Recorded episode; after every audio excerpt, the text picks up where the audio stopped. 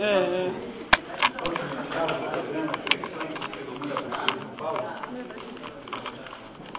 Esse é mais um encontro do ano de 2009. Estamos aqui hoje com a missão de estudar o Édipo Rei, que é uma maravilha de uma peça de teatro.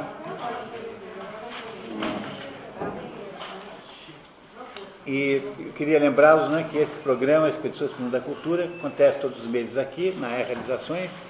Ele não é um programa, não é um programa de, de literatura, é um programa de cultura. Ele não se interessa por aspectos formais da obra, só por aspectos formais que possam eventualmente significar alguma, alguma ligação com o nosso assunto e ele, ele dispensa a leitura antecipada do livro, embora a recomende fortemente. Esse, por exemplo, é um livro muito fácil de ler.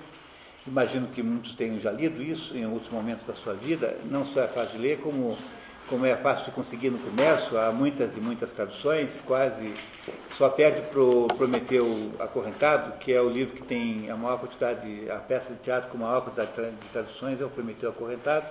Depois vem essa, é, de Prometeu vontade de Ésquilo, né? e vem essa aqui, que é o Édipo Rei de Sófocles. A razão desse, dessa popularidade toda está no fato de que ah, esta obra acabou sendo, ah, digamos, consagrada pela psicanálise ah, por meio de Freud. Freud vê nessa obra a base, eh, veremos aí ao longo da nossa leitura de hoje, mas vê aí a base da própria teoria que ele chama do complexo de Édipo. A tese de que os meninos têm ciúme sexual do pai, né? têm ciúme sexual do pai e, portanto, é, tentam, desejam o tempo todo a morte do, do, do, do pai. E quando, por acaso, isso acontece, não que, mesmo que não seja por culpa deles, né, seja por coincidência, há uma porção de um conjunto de grandes repercussões na, na, na, aí na saúde mental da pessoa. Então, essa, essa, essa obra acabou tendo essa enorme notoriedade, é, é a peça grega mais citada por causa disso, não é? E é, no entanto, é possível interpretá-la de outro modo, que não seja desse modo psicanalítico. Nós faremos aqui hoje essa tentativa de interpretar de uma outra maneira, é, até mesmo para entender o, a, os limites da possibilidade de Freud ter acertado ou não.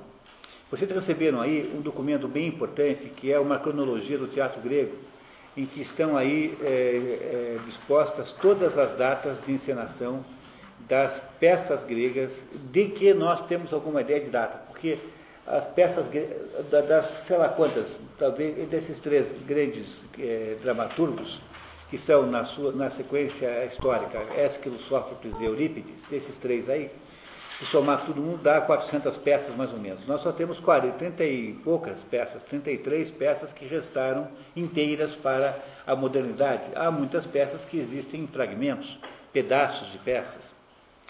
Não é? E entre essas 33, nem todas nós sabemos a data precisa. A razão pela qual nós sabemos a data das outras é porque todas essas 400 peças foram encenadas nos festivais de Dionísio, que eram festivais é, oficiais, o teatro grego era uma espécie de teatro estatal. O Estado, e quando eu digo grego, estou falando de Atenas, né? tudo isso aconteceu em Atenas e mais em outro lugar, o teatro grego é ateniense. A expressão teatro grego é sempre uma expressão, um modo de falar, como vocês sabem, a, a, a, não há nenhuma Grécia nessa época. A Grécia, aliás, é uma palavra romana e não grega. É, aquela sociedade que havia ali era um conjunto de ilhas, de, de cidades e estados independentes entre si, que nunca se unificaram totalmente, a não ser umas contra as outras, como, por exemplo, na Guerra do Peloponeso, uma coalizão de cidades gregas, de cidades eh, ligadas a Atenas, contra uma coalizão de cidades ligadas a Esparta. Aí sempre houve muita discórdia, tanto é que, eh, mitologicamente, a ideia do nascimento de Hércules, Hércules foi planejado por Zeus para ser o unificador dos helenos em geral. Não pôde fazê-lo por várias razões, sobretudo porque Hércules precisava resolver os seus problemas pessoais antes de resolver os problemas da Grécia. Né? Hércules tinha problemas pessoais enormes, né? ele era, até dá para entender um pouquinho melhor hoje, a partir do nosso, da nossa análise aqui, Portanto, o que nós chamamos de grande contribuição, digamos, grande contribuição civilizatória grega é fundamentalmente a contribuição de Atenas, tanto na filosofia quanto no teatro, é, quanto na arquitetura, por exemplo. A, a, a, Grécia monumental é a Grécia do Partenon, aquele prédio que existe lá na, na, na, na Grécia, que está, aquele prédio que hoje está em, em semi-ruínas, aquilo foi destruído por um terremoto há muito pouco tempo, aliás, não foi destruído por obra de bar, bar, barbarismo, mas acho que foi, tem, sei lá, 300 anos só que aquilo está naquele estado. E a, e, essa, e a contribuição de Atenas é a maior de todas as contribuições possíveis. Logo, o nosso, o nosso assunto teatro grego é um assunto ateniense. Todos os anos havia o Festival de Dionísio, em que os, uh, os, teatro, os dramaturgos escreviam quatro peças, três trilogias, uma trilogia com três peças eh, trágicas associadas entre si, e uma peça cômica. É? O teatro cômico, o teatro satírico, não tem tanta importância. O maior de todos os seus autores é o Aristófanes, que é um autor de grande talento, mas é claro que o teatro satírico, perto do teatro dramático, do teatro grego, do teatro trágico, é apenas uma curiosidade. Ele tem muito mais importância como referência ao outro do que propriamente por si próprio. Apesar de que vale a pena ler as nuvens, as rãs, enfim, aquilo Lisistra tá, é divertido, é, que é aquela história da guerra, da, da, ontem eu e o Edson comentávamos né, que a única peça de teatro grego pela qual o Zé, o Zé Celso se interessou foi as Bacantes, porque nas Bacantes tem uma cena assim de orgia. Então, então deu para entender por que, que o Zé Celso gostou das Bacantes. Daí nós lembramos da Lisístrata. Né? Ah, daí, automaticamente chegamos à conclusão que ele jamais se interessaria por uma peça que é baseada numa guerra, numa greve de sexo. que é aquela ideia da, das mulheres que, né, greve do balaio e tal, por causa das guerras que os homens faziam, né, infernizando a vida de todo mundo. Portanto, é esse, nesse festival de Dionísio, havia aquela encenação anual de muitas peças e havia lá uma espécie de júri e havia um prêmio. Esses três aí eh, foram contemporâneos. O, o, mais velho Ésquilo, o do meio Sófocles e o terceiro Eurípides. Eles têm uma boa diferença de idade, mas teve um bom tempo em que eles viveram juntos e disputaram o prêmio uns contra os outros.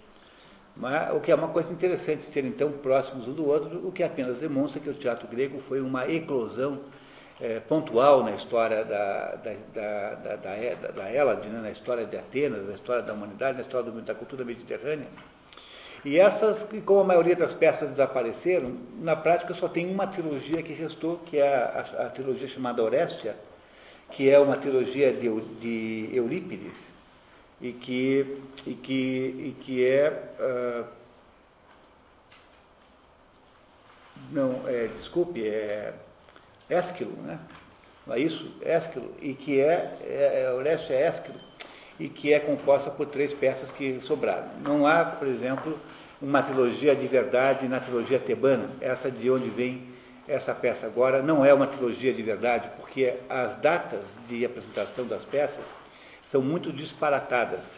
É verdade, as três peças tebanas de, de, de Sófocles, que são, na sequência, Édipo Rei, depois Édipo em Colono, o terceiro Antígona, Antígona nós já estudamos aqui, essas três peças em sequência, elas não são uma trilogia rigorosamente falando, elas são apenas três peças que estão associadas umas com as outras.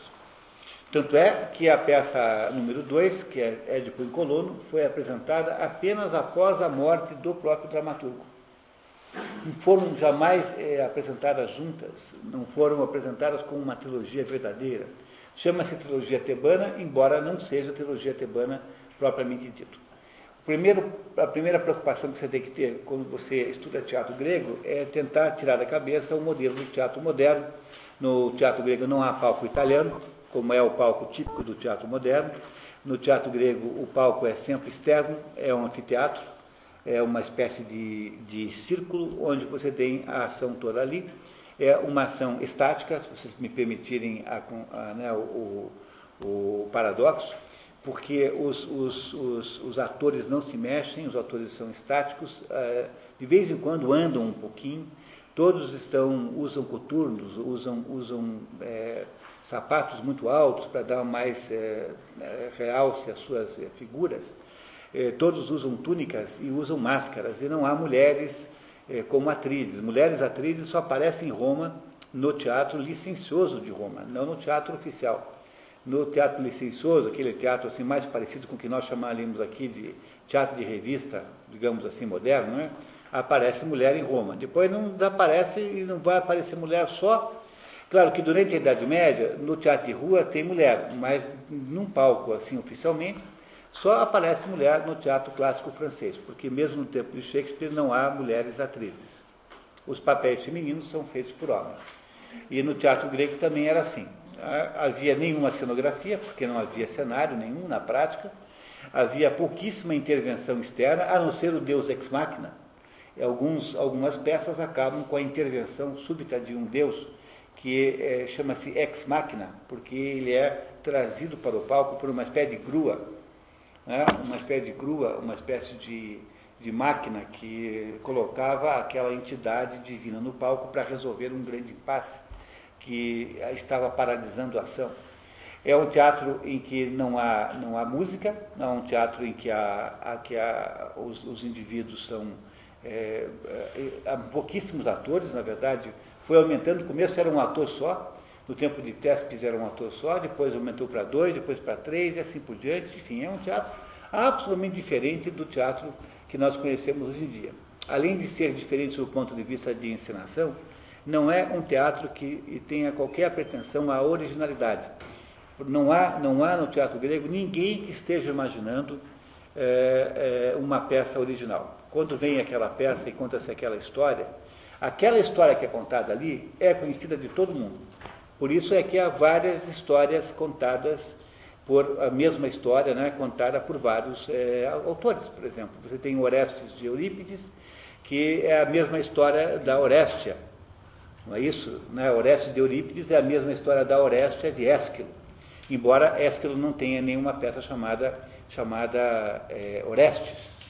Não é? Você tem, por exemplo, duas peças chamadas Electra, uma de Sófocles e outra de Eurípides.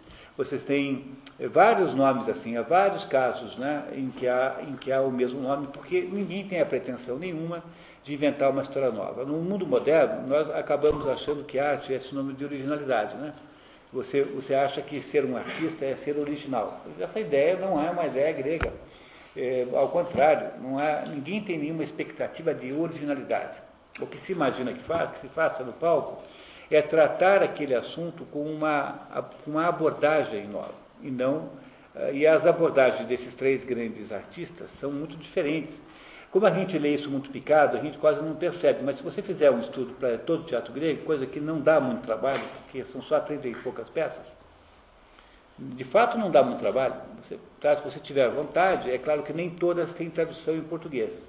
Mas entre o que tem em Portugal e o que tem no Brasil, você tem aí mais ou menos dois terços ou quatro quintos. Alguma coisa assim, que é muito, né? E, e o interessante é que no caso do teatro, nós estamos muito bem servidos de traduções. Não há ah, no teatro é, grego traduções ruins, de modo geral são boas as traduções. Elas variam de qualidade, é preciso ler mais de uma de vez em quando, quando, há, quando é possível, né, quando há. É?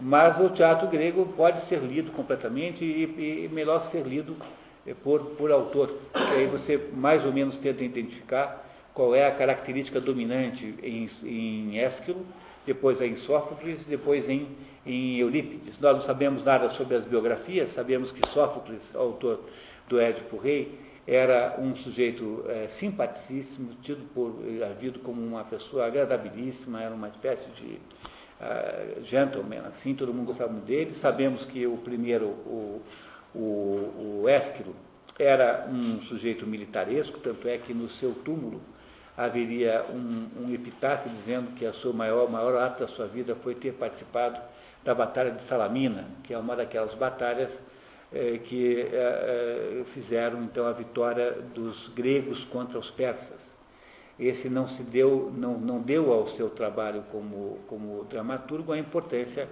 é, relativa que devia ter. E Ésquilo teria morrido porque uma águia teria deixado cair uma tartaruga na sua cabeça. quanto ao folclore. Né? Coisa não improvável, difícil de acontecer, mas não é improvável.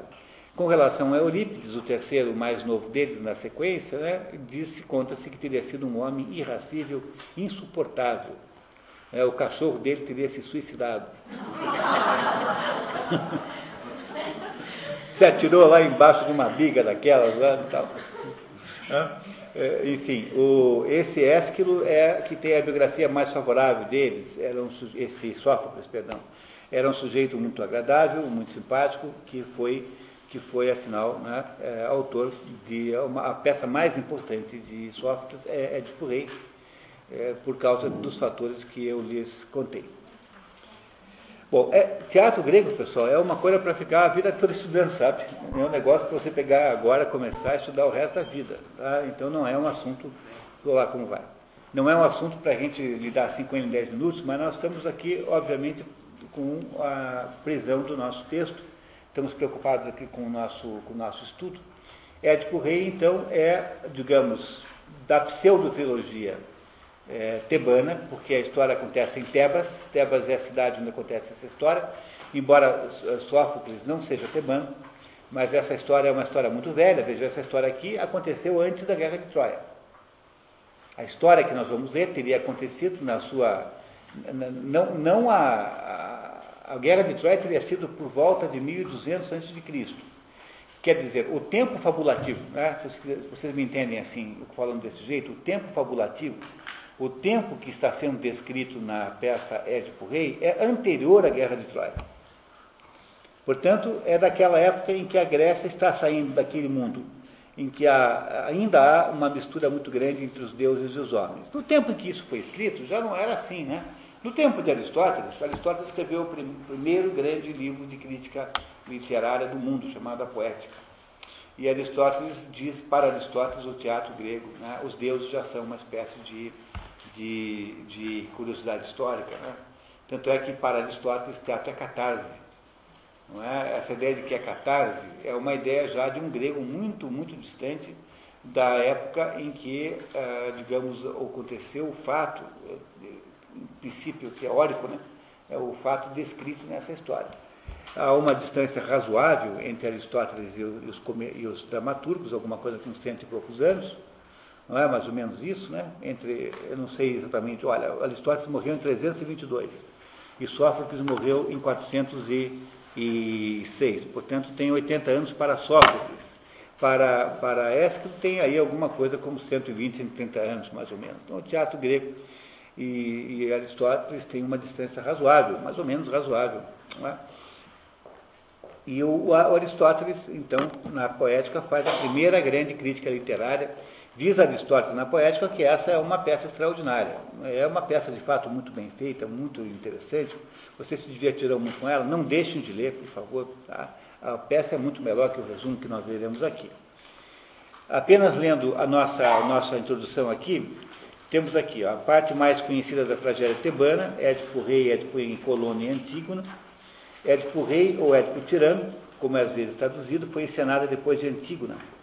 Teoricamente, a parte final apresentada pela primeira vez em 430, em plena era de Péricles e sob a epidemia de peste que assolava Atenas, disseminada pela Guerra do Peloponeso, a peça conquistou apenas o segundo lugar nos festivais de Dionísio. Neste ano aí, eu acho que quem ganhou foi o, o Ésquilo, não tenho certeza. Ele, o Sófocles ganhou 18 vezes o concurso. 18 vezes ganhou o concurso ao longo da sua vida. Escreveu 120 peças, das 120 peças só sobraram sete. Só sete peças existem de, de, de Sófocles, que são a trilogia tebana, que são três, Electra, Filoctetes, uh, as Fraquíneas e. Faltou uma. Não, essa já está na, já está na conta. Faltou uma. Esqueci, daqui a pouco eu lembro. Tá? São as sete peças que sobraram. Qual? Ah, elas foram as premiadas? Eh, não sabemos também tá? porque, na, na verdade, a gente não sabe ainda. Foram 120, só sobraram 7, né? Não é isso? Não é? Apesar disso, há certa concordância entre os críticos literários em atribuir à peça de Sófocles o lugar mais alto entre as tragédias gregas por causa da sua incisividade dramática e impacto sobre a posteridade. Outro Maria Carpo vê em Sófocles um grandíssimo artista com capacidade de construir personagens com as quais o homem moderno certamente é capaz de se identificar como Édipo ou Antígona. Sobre a construção dramática de Édipo Rei, Carpo diz tratar-se de uma maestria quase sem par. Como em todas as peças gregas, o enredo da história é sempre conhecido pelo público que assiste aos festivais de Dionísio. Os funerais de Édipo, de fato, são mencionados na Ilíada. Logo, eles têm de ser a, a história da, do Édipo é anterior à, à Guerra de Troia. Alça-se apenas Eurálio, o herói da presença divina, de Messisteu descendente, o famoso e viril Talaônida, que certa vez foi a Tebas e a todos os filhos de Cádmo nos jogos fúnebres de Édipo Audaz, o glorioso vencera. E a trama de Odisseia, quando da visita de Odisseu ao Hades e do seu encontro com Epicasta. Epicasta é a mesma coisa que Jocasta. Às vezes é chamada de Epicasta, outras vezes Jocasta. Jocasta ou Epicasta é a mãe de Édipo. A, pois não? Quer dizer que por esses versos aqui a gente pode supor que ele teve um funeral grandioso de rei, não de, é, de, de Teve um funeral, aliás, aí há várias versões, até umas belíssimas nós vamos falar um pouquinho disso, porque eu vou contar para vocês a peça que vem antes, digo, as duas peças que vêm depois. A Antígona não, porque a gente já esteve aqui, mas como a gente não vai fazer Édipo em Colono, a morte de Édipo ocorre apenas na peça Édipo em Colono, que é a peça do meio da trilogia. Sempre lembrando que essa é uma trilogia falsa, né? Aí eu vou contar para vocês as versões que há da morte de Édipo. Mas há uma forte tradição que diz que Édipo foi mais ou menos levado para Olimpo. Como, tanto é que quando Odisseu desce aos infernos, não encontra lá Édipo, embora encontre Tiresias. Tiresias é, é encontra Tiresias, porque ele vai justamente para o inferno para saber como é que volta para Ítaca. Para perguntar para o Tiresias como é que volta para Ítaca. E o Tiresias é um vidente que aparece aqui na, na peça. Né? Né? Uma, uma personagem quase central na peça é o Tiresias. Além de Sófocles, a história de Édipo foi representada por Ésquilo, e, e Eurípides também, tá? também há em Eurípides também uma história de Édipo. Na sua trilogia tebana, Laio, Édipo e Sete contra Tebas, de que só não chegou a última, Sete contra Tebas. Você encontra por aí para comprar Sete contra Tebas, que é a terceira parte da história contada por, é, por Ésquilo, mais velho dos três. No mundo moderno, a peça notabilizou-se pelo uso simbólico que a ele deu o Dr. Freud, localizando na tragédia de Édipo a metáfora do complexo de Édipo. Aí embaixo uma pequena citaçãozinha, se vocês quiserem depois procurar, é, da, do livro A Interpretação dos Sonhos, em que é, Sigmund Freud diz: Esta descoberta é confirmada por uma lenda da antiguidade clássica que chegou até nós. Uma lenda cujo poder profundo e universal de comover só pode ser compreendido se a hipótese que propus com respeito à psicologia infantil tiver validade igualmente universal. O que tem em mente é a lenda do rei Édipo e a tragédia de Sófocles que traz o seu nome. Tem aí, então, a, a menção que Freud faz na interpretação dos sonhos sobre a peça. Embora a obra propriamente dita não justifique qualquer conclusão a respeito, Édipo não tem complexo de Édipo. Não é? A peça começa, não é isso? Quando os cidadãos de Tebas suplicam nas escadarias dos altares para que os deuses cancelem a peste que assola a cidade. Partindo desse ponto, a peça progride para a crescente revelação dos acontecimentos que puseram a cidade de joelhos. Há, portanto, uma história anterior a essa aqui, que é preciso que eu conte para vocês rapidamente em, em linhas gerais. Essa história toda de Édipo é a mesma história da família de Agamenon, há, no caso da Grécia, uns três ou quatro casos, que vocês já devem conhecer, pelo menos três, em que uma linhagem familiar é amaldiçoada inteiramente. Por exemplo, o caso da linhagem de Hermes, amaldiçoada porque Afrodite é, resolveu perseguir todos os descendentes de Hermes por causa daquela situação vergonhosa, vexaminosa que Hermes fez contando para Hefesto que ela tinha um caso lá com, com Ares, e eu e Festo, então, deu lá um flagrante pornô nela e no, com todos os deuses, por causa disso ela passou a perseguir todo mundo, e entre os perseguidos está a Fedra, que aliás, se não me engano, está aqui no programa esse ano, ou não? Está, né? Que é uma, uma maravilha, né? Vocês vão adorar a Fedra. A Fedra não é teatro grego, a Fedra é teatro clássico francês, mas é uma tentativa de fazer no molde grego. Outro caso de maldição é o caso da família de Agamenon. Agamenon é amaldiçoado desde o início, porque ele, ele tem, ele tem o Agamemnon está associado àquela, àquele, àquele episódio da, da, do, do irmão que uh, trai o, uh, que tem um caso com a mulher do, do outro irmão, e aí o outro, para se vingar, então, mata os filhos e os serve como comida, Atreu, né? E aí também os, os, os Átridas, filhos de Atreu, os Átridas, passam a ser amaldiçoados e isso desemboca em Agamemnon. E a terceira história de amaldiçoamento, que é comum e conhecida, é essa aqui, da família de Édipo, porque havia um fulano chamado Pélops, cuja, cujo nome deu origem ao Peloponeso, não é? um nome que é um nome geográfico, que tinha um filho. E esse menino foi estuprado por Laio. Laio era um adolescente assim e é, estuprou o menino. E o, o pai, então, resolveu fazer um, rogar uma praga em cima da, de Laio e seus descendentes, dizendo que ele, Laio, iria, não iria, iria ter um filho que o mataria e casaria com a mãe.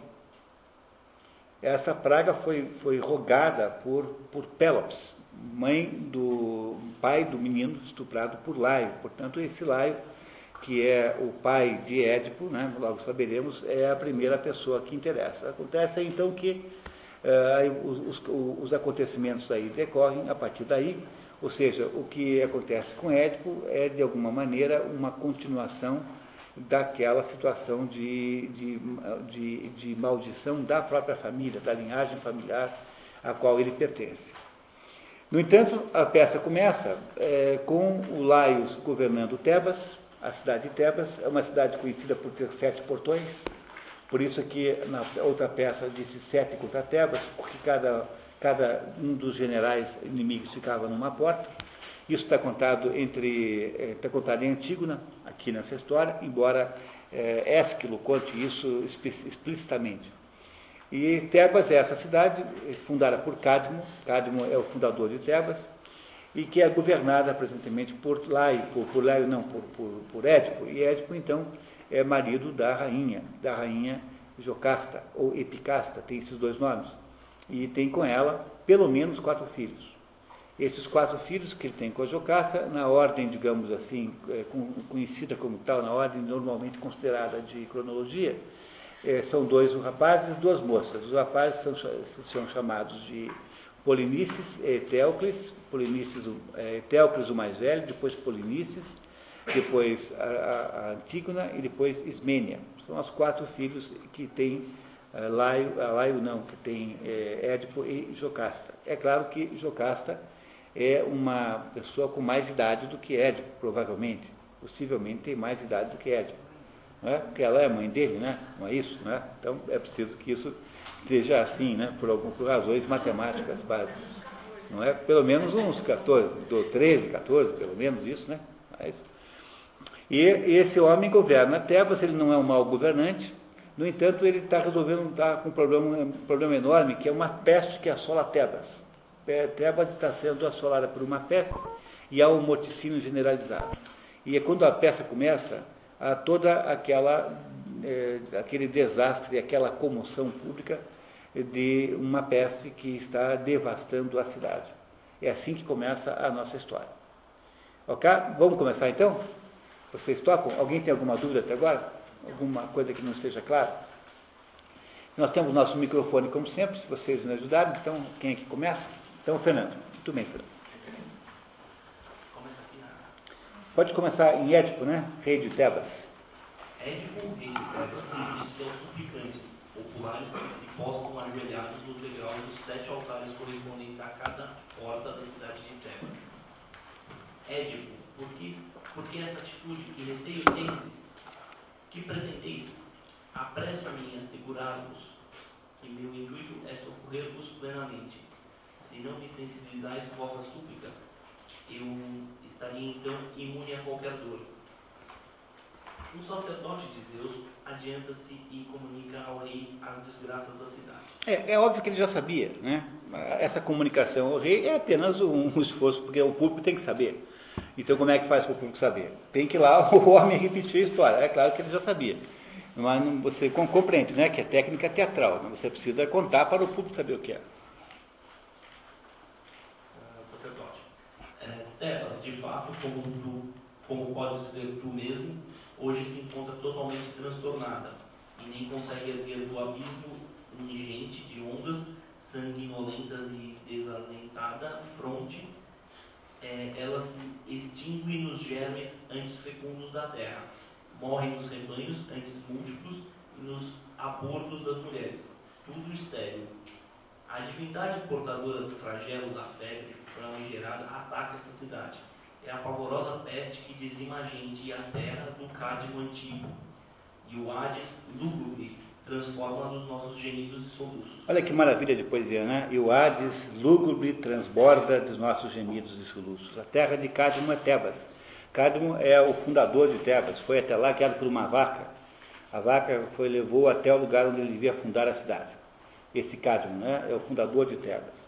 Portanto, o sacerdote está aqui queixando-se, dizendo o que está acontecendo de desgraça lá, né? O sacerdote pede a Édipo ajuda, lembrando de seus feitos passados. Outrora libertaste a terra do rei Cádimo do bárbaro tributo que nos era imposto pela cruel cantora. Sem é, nota do resumido, trata-se da esfinge, monstro que propunha enigmas e devorava aqueles que não conseguiam resolver. O enigma de, que Édipo teria resolvido é o seguinte, que animal anda de manhã com quatro patas, ao meio-dia com duas e ao entardecer com três. Não é um enigma muito difícil, né? No entanto, a, a, quem não sabia desvendar, a enigma comia. E aí, quando ele desvendou, a enigma pulou de um abismo e sumiu. Veja, então, essa cruel cantora não é a TT Espíndola. Né? Então, por favor, né? Entendeu? Não, é, tá, tá, certo? Então, aí vocês veem né, que pelo menos já é uma grande coisa. Sem qualquer ajuda e sem ensinamento algum de nossa parte. Bom, apenas para vocês continuarem ouvindo a história, né, quando o Édipo então é, nasce, o pai dele, lá que acreditava em oráculos, acreditava em, em maldições, vai ao oráculo de Delfos e pergunta a Apolo, o oráculo de Delfos, onde está a pedra vocês lembram da teogonia, quando a pedra que a mãe de Zeus deu para Cronos comer, como se fosse o filho, e que é cuspida depois por Cronos, esta pedra é colocada, não foi colocada num determinado, Deus colocou num determinado lugar chamado umbigo do mundo. E esse determinado lugar é o, é o, o, o templo de Delfos. Não é? E quem responde, e o templo de Delfos tem uma sacerdotisa que responde, portanto, as perguntas que se fazem a ela. ela as pessoas vão lá com, é, vestindo folhas de loureiro, é, loureiro, né, uma, uma planta, né, e fazem perguntas sacerdotisas, obviamente levam-lhe presentes e coisas assim, e ela então pergunta a Apolo, Apolo pergunta a Zeus. Mas o problema de Apolo é que Apolo é um sujeito que responde tudo assim meio por enigmas, por isso é que era também conhecido como Lóxias Apolo Lóxias, porque Lóxias significa o oblíquo. Entendeu? Você pergunta assim, vou ou não vou é, ganhar na loteria? Daí ele responde assim, ah, quando o, te, quando o sol estiver em tantos graus, você saberá, coisa desse gênero. Você acaba não ouvindo resposta nenhuma. Então, aí o tempo de Apolo né, é onde você ia fazer consultas à divindade. Não é? Mas vai lá o Laio e pergunta lá para o Apolo, né, para, para o Apolo via Pitonisa, quem sempre fala com você é Pitonisa, e ele pergunta se aquele filho que ele tem vai matá-lo e vai casar com a mãe. E a Pitonisa confirma de alguma maneira, e ele então volta convicto de que tinha que destruir a criança.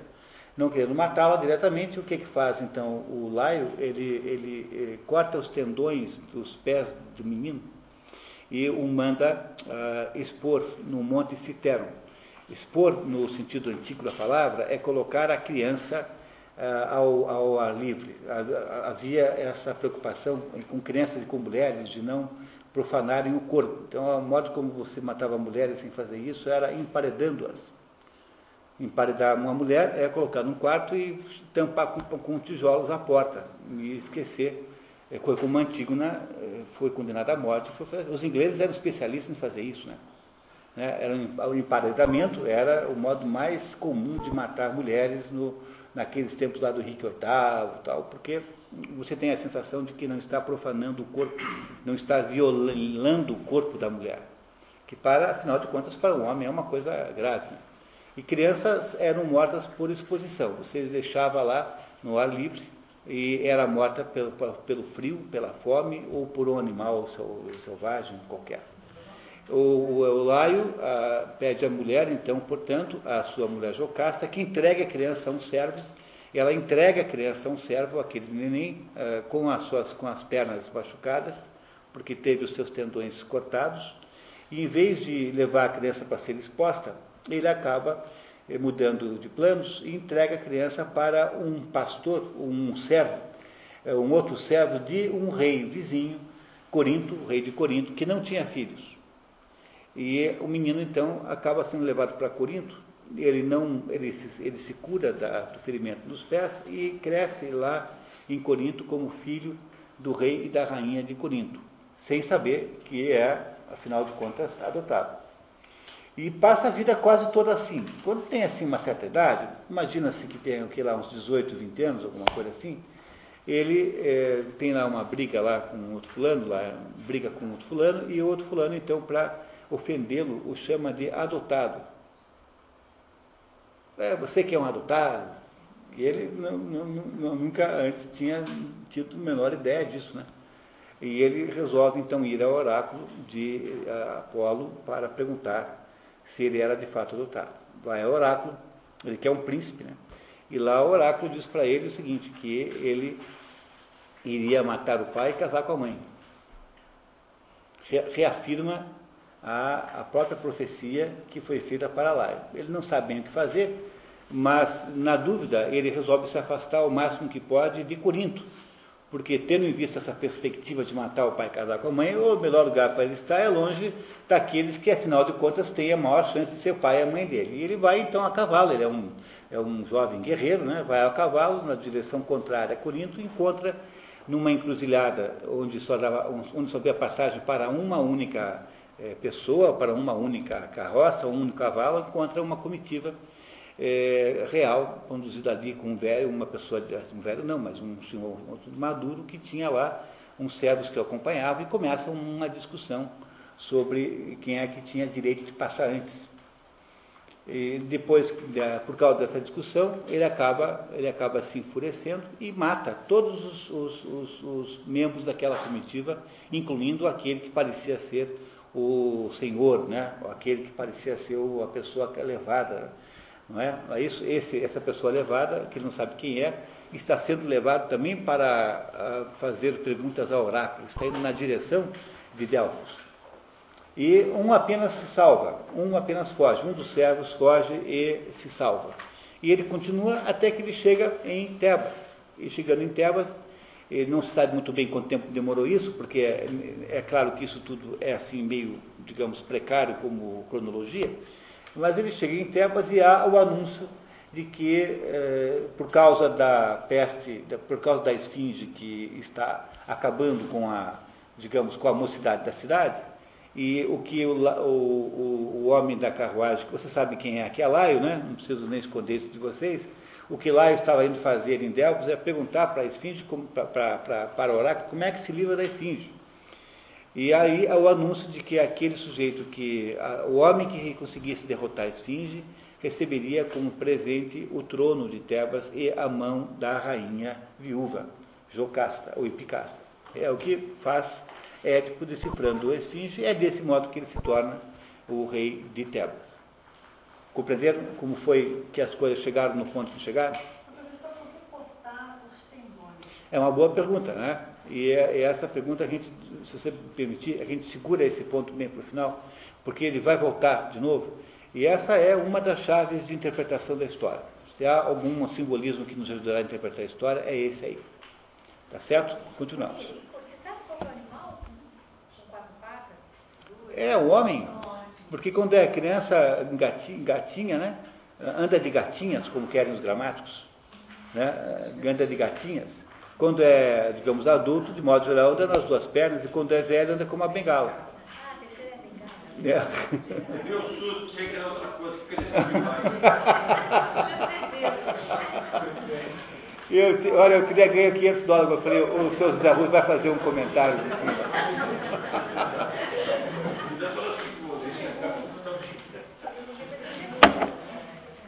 ok, Fernando, continuamos então, pessoal? É, Eu me, eu me sinto meio assim como o, o leão, o leão servo fazendo essas fofocas. O leão, aquele da televisão lá. Leão Lobo, né? Fazendo as fofocas todas aí da- da- da- das pessoas. Mas enfim, tem que fazer. né? Como- Sem qualquer ajuda e sem ensinamento algum de nossa parte, auxiliado por um Deus como dizemos e queremos todos, desenvolvesse, de, eh, a vida. E agora, Édipo, Senhor onipotente, viemos todos implorar-te, suplicar-te. Busca, descobre, indica-nos a salvação, seja por meio de mensagens de algum Deus, seja mediante a ajuda de um simples mortal. Pois vejo que os conselhos de homens mais vividos são muitas vezes oportunos e eficazes. Vamos, mortal, melhor que todos, exortar, eh, exortar, Exorta- Exortamos-te. Exortamos-te. exortar. Isso aí. Livra a nossa cidade novamente. Vamos. Essa tradução é do Mar da Gama Curi, uma tradução maravilhosa. né? Nossas melhores traduções de teatro grego são do Mar da Gama Curi. E vocês encontram facilmente para comprar. Vem num livro chamado Teologia Tebana. Tem as três juntas aí. Édipo tenta acalmar o povo, dizendo já ter tomado a providência de mandar seu cunhado, Creonte, consultar Apolo em Delfos. É, Apolo está lá no oráculo, né? O Creonte é irmão de Jocasta, não é? É irmão de Jocasta. Ele mandou o cunhado né, atrás do- de uma resposta sobre por que é que a Te- Tebas está sendo assolada por essa eh, injustiça, né? Por que, que eles têm que passar por isso? É, é, Veio-me à mente apenas uma solução, que logo pus em prática. Mandei Creonte, filho de Meneceu, irmão de minha esposa, ao santuário típico é, Pi- Pítico. É porque tem a pitonisa, né? Por isso que é pítico. Pítico do Augusto Febo. Febo é também outro nome que tem Apolo. Febo é, é o nome que os romanos dão para Apolo. Febo, né? Febo, é. para indagar do Deus o que me cumpre agora fazer para salvar de novo esta cidade. E quando conto os muitos dias transcorridos desde a partida dele, sinto-me inquieto com essa derrota estranha, demasiado longa. Mas quando ele voltar, eu não serei então um homem de verdade se não fizer tudo o que o Deus ditar por intermédio de Creonte. O Creonte traria então as instruções de Apolo para resolver o problema da peste em Tebas. Não é? O cunhado dele foi, ele mandou e agora ele vai resolver. Nesse momento cheio de viagem Creonte, coroado de pagas de loureiro. O templo de Apolo em Delfos ficava em um bosque de loureiros. Os consulentes do oráculo ah, coroavam-se com um ramo de loureiro carregando de bagas, carregado de bagas, Ah, com aspecto alegre, mas reluta em comunicar em público as resoluções dos deuses. Édipo insiste em que ele fale ali mesmo. É, Quero que fales diante dos tebanos todos. Minha alma sofre mais por eles que por mim. Creonte. Não é preciso você dizer o nome do quem está falando, viu? todo mundo. Amém. Revelarei então o que ouvi do Deus. Ordena-nos Apolo com total clareza que libertemos Tebas de uma execração oculta, agora em seu benevolente seio, antes que seja tarde para erradicá-la. Como purificá-la? De, de que mal se trata? Temos que banir daqui um ser impuro ou expiar morte com morte, pois há sangue causando enormes males na nossa cidade. Bom, então vejam só que, que problema agora. Porque Apolo diz assim, ó, é preciso que vocês é, mandem embora um ser impuro, não é? ou espiem morte com morte, ou vocês matem, o mandem embora, ou matem ah, o ser que é responsável por uma, um grande crime. O crime de que ele está se referindo é a morte de Laio, que até então está insolúvel. Né? Ninguém sabe por que, que Laio morreu, ninguém tem ideia. Houve apenas uma testemunha, que é aquele que, que, que, que, que se escapou, e que contou uma história mentirosa. Na volta, disse que um bando de ladrões os atacaram. Essa é a história que o servo contou. E agora Apolo está dizendo que só vai retirar a peste se for resolvido o caso da, da morte, do assassinato de Laio. Não é isso? Continuamos, por favor. Que morte exige expiação? Quem pereceu? Claro, Senhor, outrora rei deste país, antes de seres aclamado soberano. É, claro que ele sabia isso, né? É impossível que ele soubesse isso. É, aqui você tem, na verdade, técnica teatral para você colocar o ouvinte, né, o público, a par daquilo que você está falando. Entenderam? Mas não é, não é porque ele não soubesse. Né? Claro que sabia.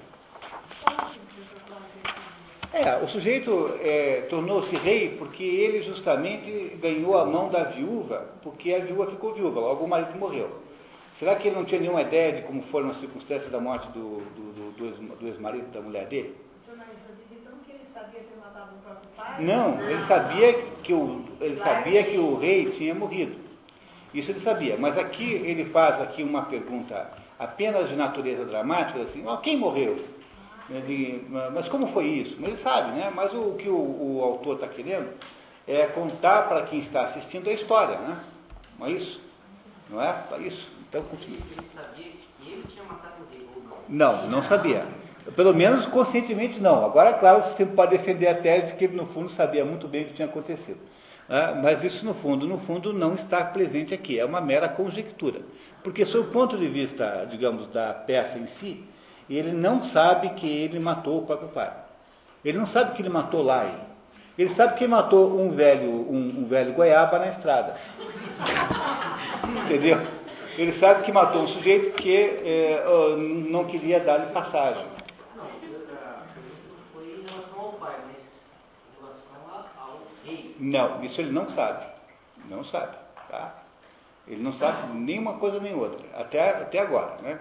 Ele vai depois descobrindo. É, é muito interessante essa peça. Vocês vão ver que coisa interessante como ele vai descobrindo. Continuamos.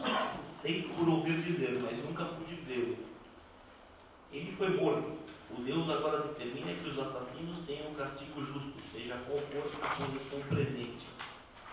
Vamos depressa, filhos. Vamos, levantai-vos desses degraus. Levai convosco os vossos ramos de suplicantes, quando decorrer o tempo, reúna-se de novo aqui a grei de Cádimo, e dedicar-me-ei de todo ao meu intento. Querendo Deus, quando voltarmos a encontrarmos, teremos satisfeito esse nosso desejo, pois o contrário será nossa perdição. E aí então ele faz o quê? Ele, ele aqui diz que vai fazer tudo que o Deus mandar. Né? Vai resolver o crime né? para libertar Tebas daquela situação. Ok, Fernando, obrigado. Cecília, por favor.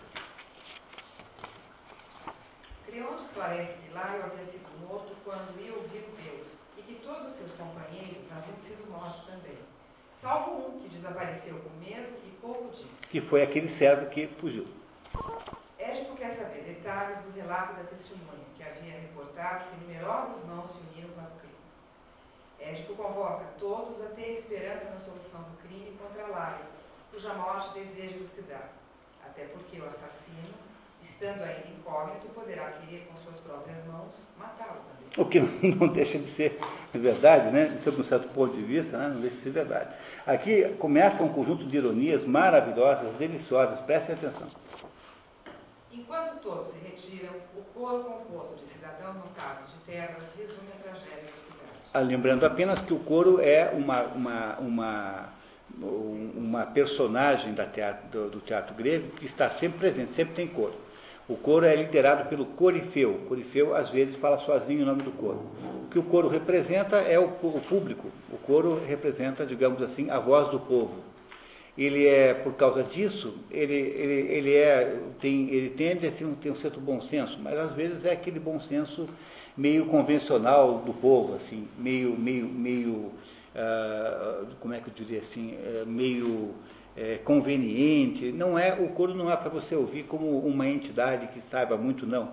Mas ele é aquele, aquele, aquela contribuição, é assim, mais ou menos como, como é aquilo que o público que está vendo a peça gostaria de estar dizendo na peça se pudesse ter voz. Isso é que é o coro.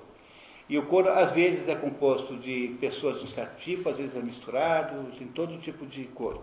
E tem um corifeu, que é o chefe do coro, que às vezes fala sozinho o nome do coro. Mas o coro sempre está presente na teatro, no teatro grego. No, na tragédia, né? Na comédia não tem coro. Tá? Na tragédia que tem coro. Ah, quantos males nos afligem hoje. Povo todo foi contagiado e já não pode a mente imaginar recurso algum capaz de nos valer. Não crescem mais os frutos bons da terra. Mulheres grávidas não dão à luz, aliviando-se de suas dores.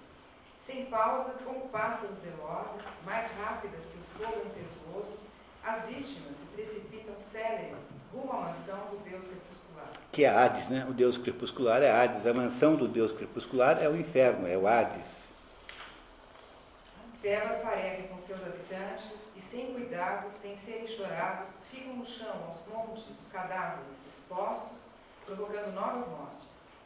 Esposas, mães com seus cabelos brancos, choram junto aos altares, nos degraus, onde gemendo imploram compungidas o fim de tão amargas provações. Não é tipicamente alguma coisa que um coro diria, né? que o povo diria? É isso, né? Estamos vivendo momentos muito ruins aqui. É? O coro suplica a Zeus e a deusa Ártemis, guardiã de Tebas, intercedam junto a Ares para poupar a cidade, também pede ajuda a Apolo e Baco. Baco também é guardião de Tebas, tanto é que o assunto das bacantes é Baco que volta com as suas bacantes para exigir de Tebas que respeite a sua autoridade em Tebas, porque em Tebas havia um rei que havia é, proscrito Baco.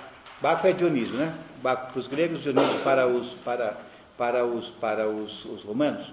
Deus do vinho e do enlouquecimento em geral. Baco é o deus do, deus do vinho e do enlouquecimento, etílico ou não. E o assunto das bacantes é esse. Baco que volta para vingar-se da cidade, porque afinal a cidade o havia desprezado como, como padroeiro, e também é padroeiro de Tebas, Baco.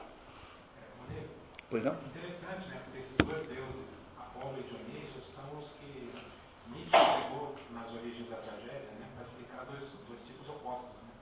Apolínico e Dionísico. É.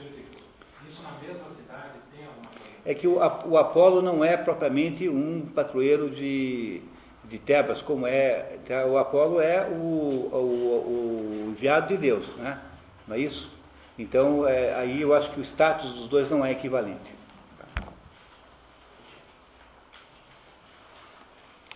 Hércules reaparece vindo do palácio e ordena aos cidadãos do coro que revelem quem matado Laio, prometendo ao culpado, ao se denunciar, se quebrando, no máximo exílio. Como o coro não indica ninguém, Édipo decreta. O criminoso ignoto, seja ele um só ou acompliciado, peço agora aos deuses que viva na desgraça e miseravelmente. E se ele convive comigo, sem que eu saiba, invoco para mim também os mesmos males que minhas maldições acabam de atrair, inapelavelmente para o celerão. Olha que maravilha, vocês não pensam, se ele convive comigo sem que eu saiba. olha só, olha, eu vou repetir, ó, o criminoso ignoto, o criminoso desconhecido, né? seja ele um só ou acompliciado, com cúmplices. Peço agora aos deuses que viva na desgraça e miseravelmente. Pediu aos deuses que, portanto, tan- estrague a vida desse sujeito. E se ele convive comigo sem que eu saiba, sem que eu saiba, que é o caso, né? Invoco para mim também os mesmos males. Portanto, nesse momento, o, o Édipo produz para si próprio a, a própria maldição, da, né, a própria maldição que irá, de alguma maneira, terminar com ele, né? na, na- medida em que a história for andando. O rei declara lealdade a Laio, prometendo lutar por ele como por seu pai. Olha aí, como se, fosse, como se Laio fosse o pai dele. Não é? Ele está prometendo que eu vou lutar para descobrir quem matou Laio, como se, eu, se Laio fosse meu pai, que ele não sabe que de fato é, não é? É isso? Tá. O Corifeu diz ter esperado que o oráculo houvesse revelado a identidade do culpado, mas Édipo prefere submeter-se aos deuses. São justas as tuas palavras, mas ninguém detém poder bastante para constranger os deuses a mudar os seus atos desígnios. Não podendo contar com a colaboração de Apolo, Apolo costumava dar pareceres ambíguos e incompletos, daí seu apelido de Lóxias.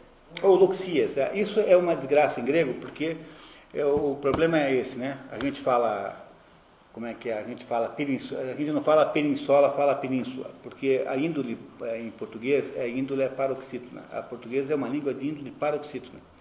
E o, o grego é uma, índole, uma língua de índole paroxítona também. Só que essas palavras gregas não vieram para o português via, via grego, vieram via latim. E o latim tem é, uma, eh, têm uma tendência a, a lê-las proparoxidonamente. Então, o latim é que diz, que fala assim, Antígona e não Antigona, é que diz península e não peninsola, é que diz estratégia e não estratégia.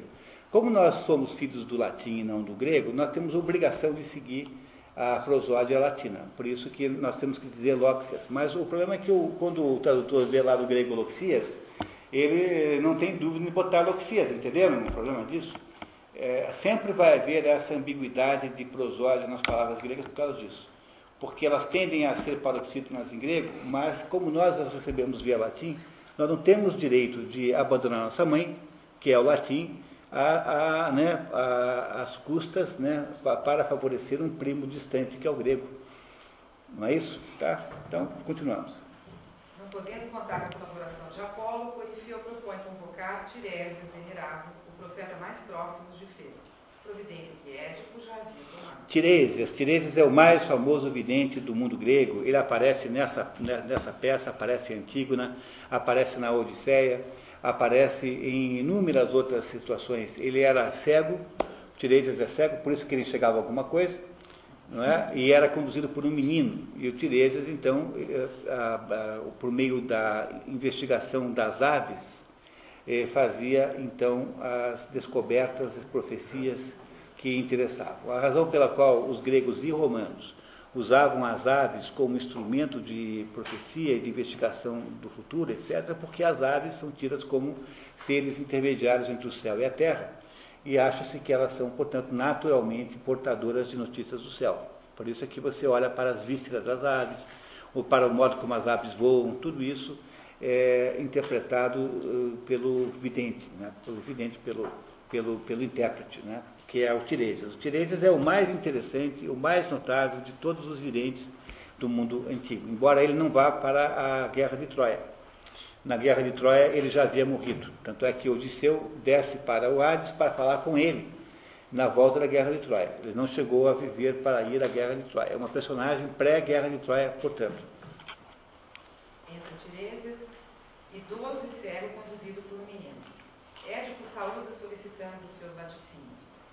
Salva a cidade agora, salva-te a ti mesmo, salva-me a mim também. Afasta de todos nós a maldição que ainda emana do rei morto. Tiresias parece amargurado e pede para ser dispensado da tarefa. Manda-me embora, assim suportarás melhor teu fardo e o meu. E eu o meu. Como Édipo insiste, Tiresias explica. Em minha opinião, a tua longa fala foi totalmente inoportuna Então, para que eu não incorra em erro igual. É, quer dizer, o Tiresias não está querendo contar nada, né? Ah, na verdade, pessoal, assim, tem certas conversas que não é bom você levar em frente. Como regra geral da vida, assim, né? É, tem aquela história do sujeito que tinha dois filhos, um sujeito loiro com uma loira, que tinha dois filhos doidos, e, e a mulher engravidou e teve um filho preto. Aí ela chegou assim pro, chegou para a mulher e falou assim, olha, é, o filho não é meu, é seu. Né? Aí ficaram naquela discussão, fizeram tal exame de DNA, e era, deu o filho dele, deu como filho dele, e ele não se conformava com aquilo, mas como não é possível? Aí, depois de muita encrenca, ele falou assim para a mulher, olha, eu faço qualquer coisa, você, eu, eu aceito qualquer, contanto que você me diga de verdade, esse filho é meu ou não é meu? Daí ela falou assim, ó, esse é o único que é teu.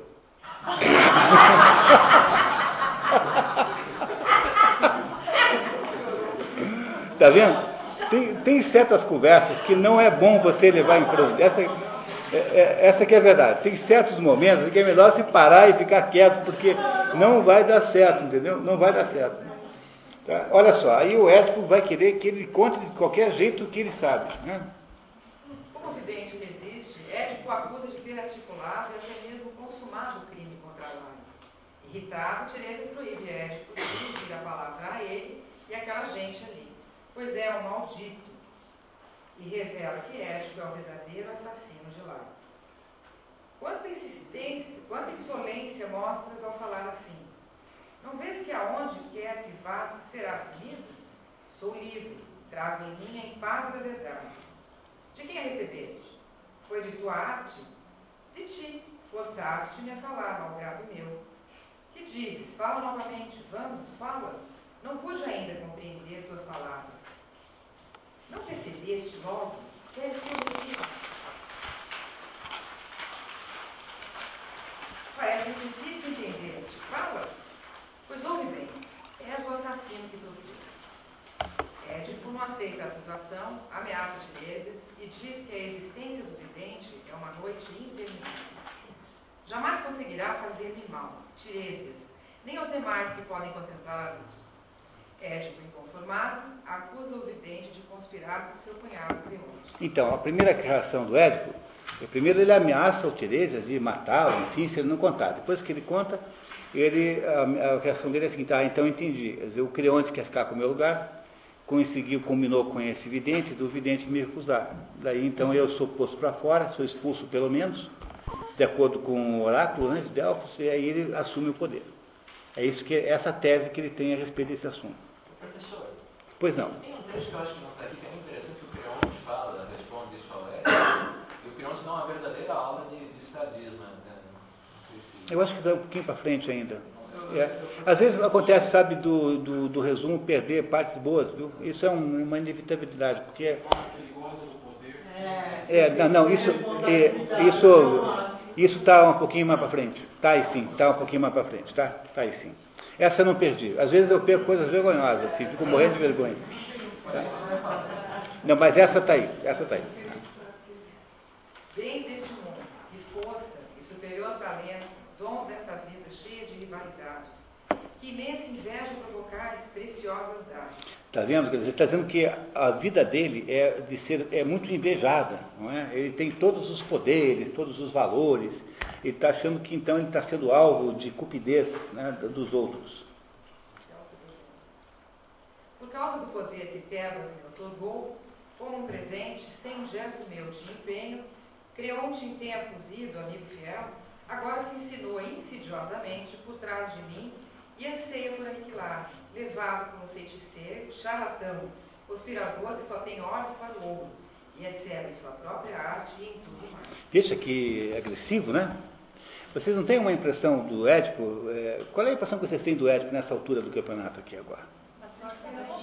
É arrogante, né? Muito bem, né? Então veja, ele está aqui gritando com o Tiresias, dizendo que ele é um charlatão, que está preocupado só com ouro, né? E aí então agora me parece que tem o melhor momento da peça, do seu ponto dramático, assim. Fico imaginando um grande ator falando isso, né? um grande ator falando isso com toda aquela que é o Tiresias é, é, respondendo à acusação que lhe é feita. Olhem que beleza. O Corifeu pede calma, mas Tiresias revida.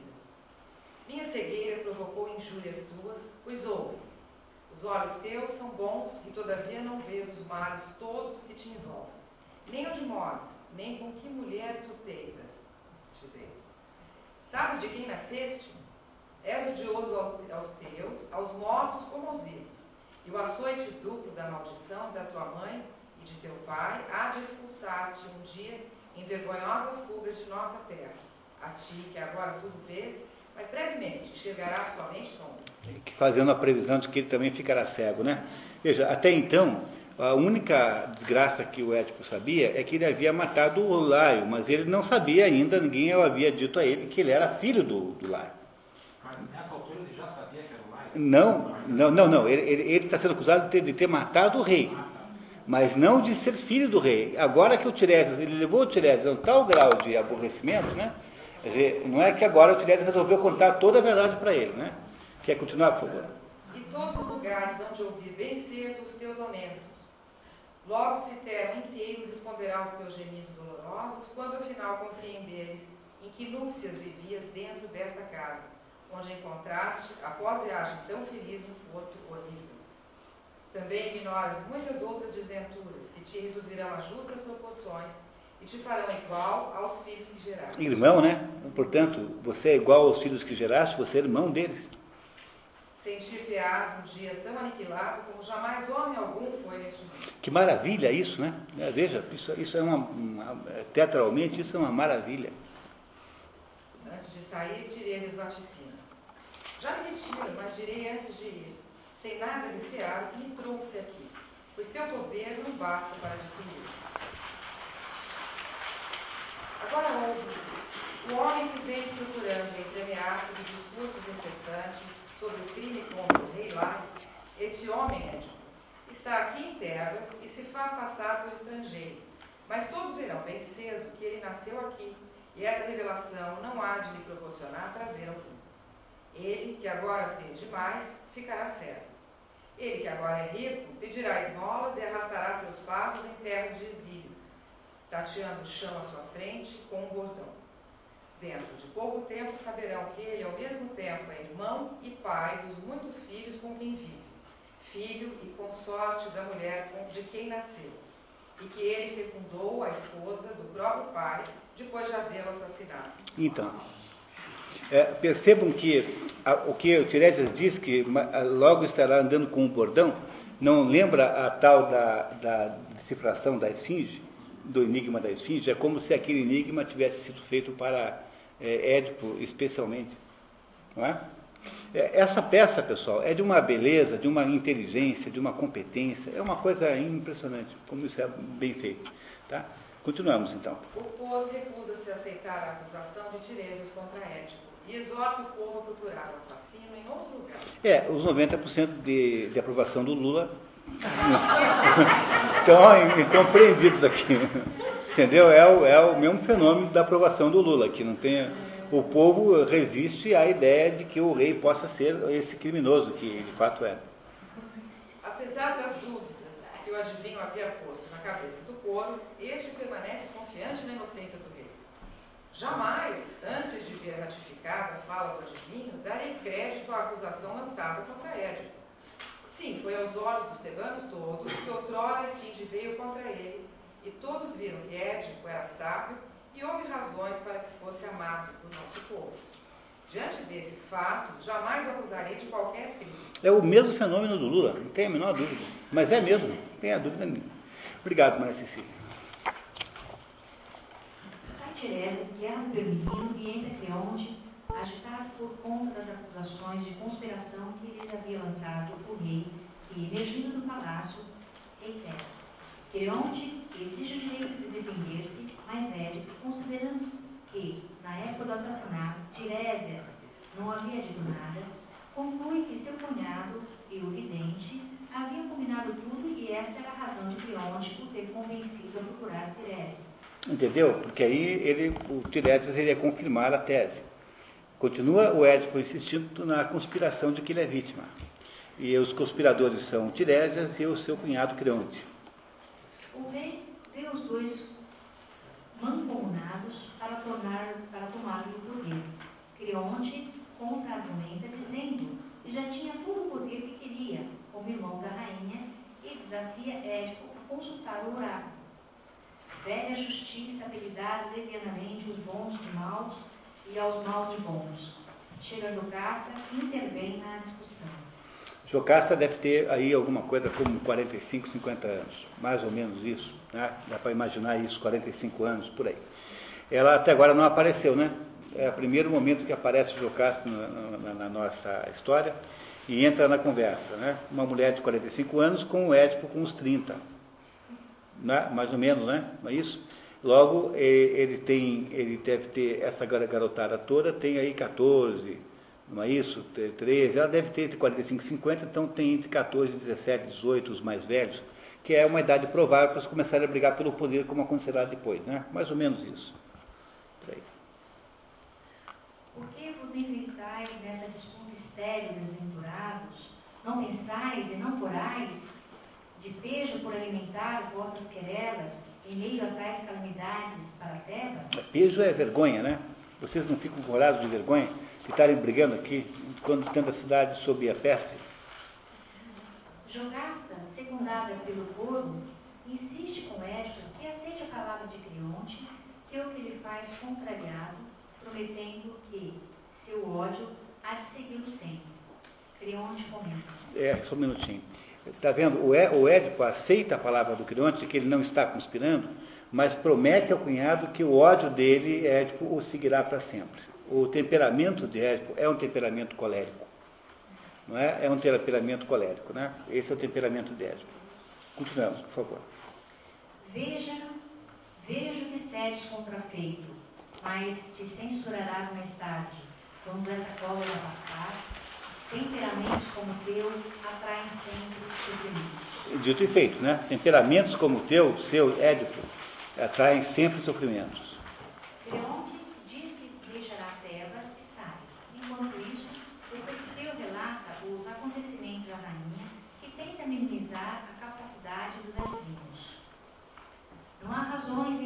Para a inquietação.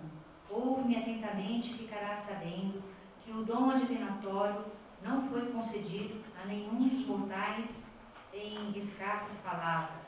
Vou dar-te prova disso. Não direi que Febo, mas um de seus intérpretes há muito tempo comunicou a Laio, por meio de oráculos, que um filho meu e dele o assassinaria.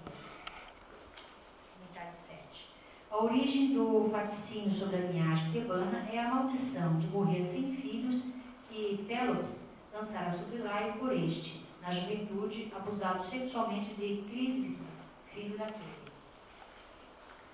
Pois apesar desses oráculos notórios, todos afirmam que assaltantes de outras terras mataram Maio há anos numa encruzilhada.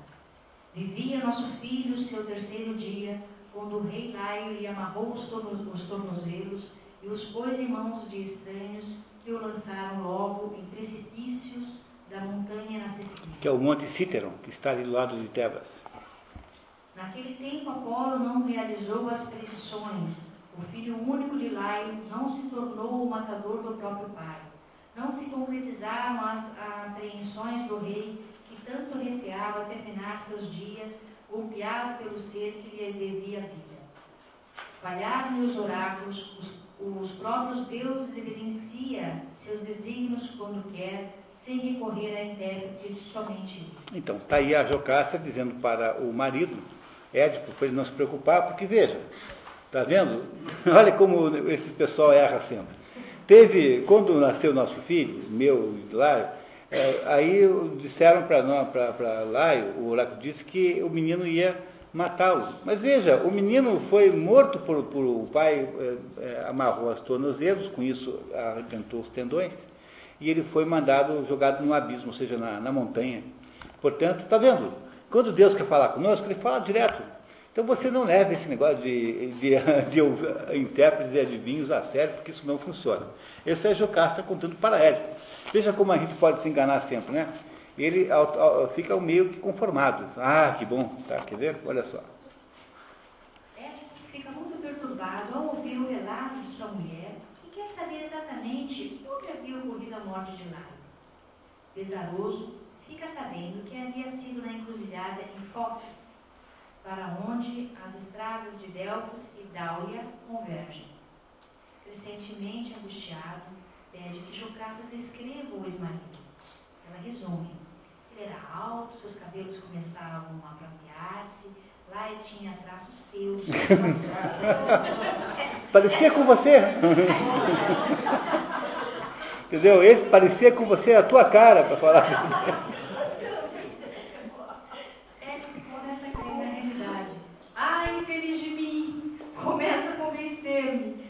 Que lancei contra mim mesmo sem saber as maldições terríveis pronunciadas hoje. É horrível, é horrível. Temo que Tiresias, mesmo cego, tenha enxergado, mais ainda quero ouvir uma palavra tua para esclarecer. Édipo continua o interrogatório e quer saber quantos havia na escola do rei. Ao saber que eram cinco, cada vez mais abalado com tudo.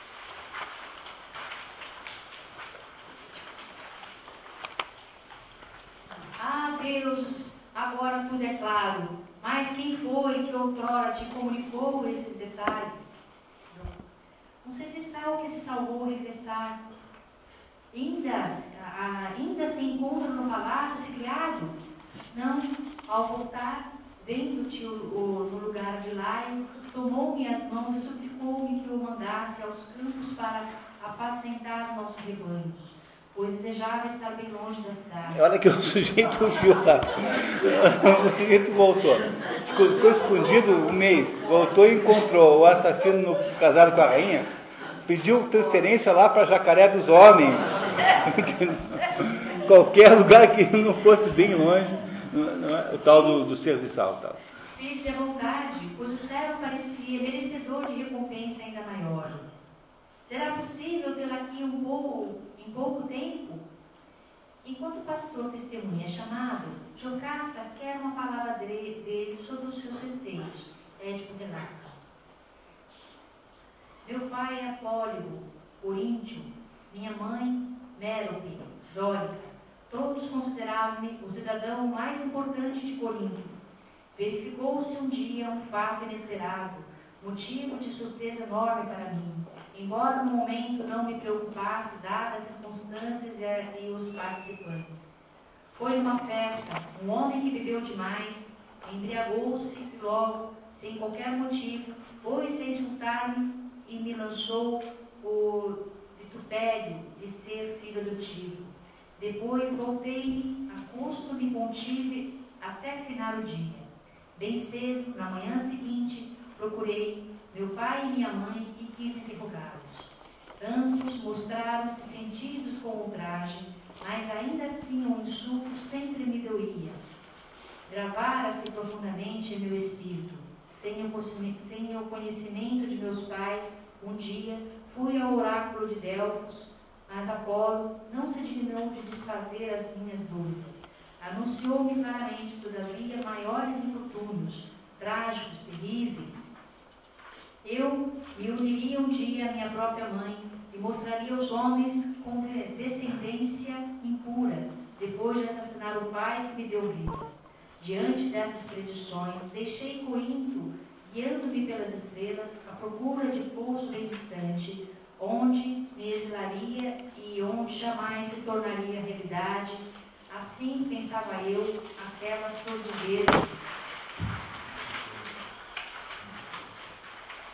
prognosticadas pelo oráculo de Minerva. Cheguei um dia em minha marcha ao tal lugar onde, segundo dizes, o rei pereceu. E a ti, mulher, direi toda a verdade agora. Seguia despreocupado a minha rota, quando me aproximei da encruzilhada tríplice, vi um arauto à frente de um vistoso carro, correndo em minha direção, em rumo inverso, no carro viajava um homem já maduro, com a fleição, com a, a fleição do que me descreve há pouco. O arauto e o próprio passageiro me empurraram com violência para fora do caminho.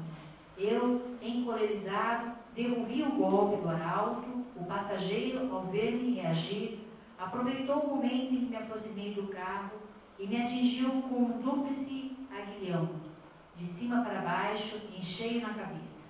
Como era de esperar, custou-lhe caro o feito. No mesmo instante, valendo-me de meu bordão, com esta minha mão, feriu gravemente. Pendendo para outro lado, ele caiu, e creio que também mateu seus guardas todos. Seu viajante morto era de fato Laio, quem é mais infeliz do que eu neste momento? Que homem poderia ser mais odiado pelos augustos deuses? Estrangeiro algum, ou cidadão algum, teria o direito de conceder-me em sua casa, de falar-me. Todos deveriam repelir-me. E o que é pior, fui eu, não outro qualquer, quem pronunciou as maldições contra mim mesmo. Também maculo a esposa do finado rei, ao se deitar nesses braços que o mataram. Não sou um miserável monstro de impureza? E terei de exilar-me em minha vida errante? Não poderei jamais voltar a ver os meus, nem pôr de novo os pés no chão de minha pátria. Pois se eu fizesse, os fatos me compeliriam a unir-me à minha mãe e matar o rei Pólibo, meu pai, a quem eu devo a vida e tudo mais. Não, não, augusta majestade de meus deuses. Fazei com que esse dia nunca, nunca chegue. Fazei com que se acabe minha vida antes dessa vergonha imensa tombar sobre mim. O corifeio e o coro depositam a última esperança de reverter a terrível hipótese na única testemunha que teria de desmentir sua descrição inicial de vários assaltantes, condição necessária para incriminar Édipo. Enquanto o casal sai, o coro pede ao destino que lhe, lhe poupe da ubris. É, ubris, é, aí com esse U é, alemão, né, ultramar, que também às vezes é escrito com Y, é uma palavra difícil de traduzir em português, ela é, o, o, o híbris é um orgulho humano desmentido. É de todos os defeitos humanos o mais grave, que é a, a ideia que os seres humanos têm de vez em quando, que têm superpoderes, que podem tudo, que são é, controladores do universo, que são descobridores das, das razões do cosmos. Essa, essa atitude humana que, que se chama hybris. Ah, Em português não tem nenhuma letra para eh, grafar essa, esse, esse fonema U, como há em francês, né, como se diz em francês, como se faz em alemão. Por isso é que tem que usar uma forma aí qualquer de, aí, de emergência. Hybris é essa, essa ideia da, da- do orgulho humano desmedido. E é de todos os, os, os, os defeitos humanos aquele que é punido com maior rigor por uma deusa chamada Nêmesis. Nêmesis é a deusa grega que pune a hybris. Tá? É aquela, então, que dá a justa retribuição ao excesso de orgulho do ser humano. Para todos, de todos os defeitos humanos, esse é o pior, para um grego. O coro, então, pede a Deus que não lhe deixe cair nesse orgulho. Seja-me concedido pelos fatos compartilhar a própria santidade, não só em todas as minhas palavras, como em minhas ações, sem exceção, moldadas sempre nas sublimes leis originárias do céu divino. Somente o céu gerou as santas leis. Não poderia a condição dos homens, simples mortais, falíveis, produzi-las. Jamais o oblívio as adormecerá. Há um poderoso Deus latente nelas, eterno, imune ao, ao perpassar do tempo. O orgulho é o alimento do tirano, quando ele faz exagerados meses de abusos, de temeridades, fatos, inevitavelmente, precipita-se dos píncaros no abismo mais profundo de males, de onde nunca mais sairá. Só interromper, é muito importante esse pedacinho aqui, pessoal. Olha só. O orgulho é o alimento do tirano. O orgulho é híbris. Não é? Quando ele faz exagerada messe, messe é colheita, né? de abusos e temeridades fátuas, fátuas é insensato, inevitavelmente precipita-se dos píncaros no abismo mais profundo dos males, de onde nunca mais sairá. É o, povo tentando escrever o que pode estar acontecendo com Édipo, né? Não é isso? Né? Como sendo vítima dele mesmo. Dele. Tá? Muito bem, continuamos. A emulação, porém, pode ser útil se visa o benefício da cidade. Que a divindade a estimule sempre e não lhe falte a sua proteção. Mas o homem que nos atos e palavras se deixa dominar por vão orgulho, sem recear a obra da justiça, e não cultua propriamente os deuses, está fadado a doloroso fim, vítima da arrogância criminosa que o induziu a desmedidos ganhos, a sacrilégio, a loucura máxima de profanar até as coisas santas. Quem poderá então vangloriar-se? Onde tais atentados têm lugar, tem lugar de pôr-se a salvo dos divinos dardos? Ou seja, por ser salvo da ira de Deus, né? os dardos de Zeus. Chega um mensageiro procurando pelo rei Édipo. O perifeu indica: Vês o palácio dele, o rei está lá dentro. À tua, mulher, à tua frente está a sua mulher e mãe dos filhos dele. Está sua mulher e mãe dos filhos dele. Filhos Tá. Os filhos de Édipo e Jocasta são Polineses, Etéocles, Antígona e Ismene, segundo a ordem geralmente aceita. O mensageiro vinha de Corinto anunciar que, com a morte do velho Pólibo, os habitantes todos de Corinto querem fazer de Édipo seu rei. Jocasta vê bons augúrios na notícia porque o rei Édipo exilou-se apenas por temor de destruir um dia a vida desse homem, Pólibo, agora morto pelos fados, não por ele. Édipo sente-se aliviado também. Bom, com a notícia da morte do pai, né, do, pai- do- do suposto pai de Édipo, que é Pólipo, que é rei de Corinto, ah, tanto a Jocasta quanto o Édipo têm aí uma chance de se auto-enganar mais um pouco.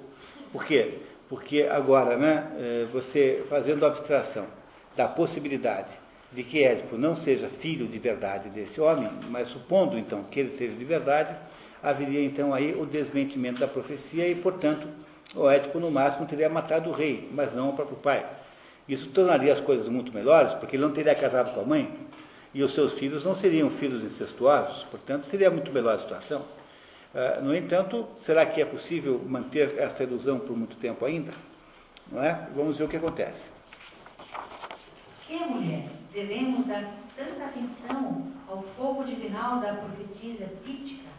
ou mais ainda, aos pios da étere as aves, segundo antigas predições, eu deveria matar meu próprio pai, agora ele repousa debaixo da pesada terra, e quanto a mim, não pus as mãos ultimamente em qualquer ave. Ironicamente, ele foi vítima talvez, ele foi, ele vítima talvez de grande mágoa. E minha ausência lhe causou, somente assim poderia motivar a sua morte.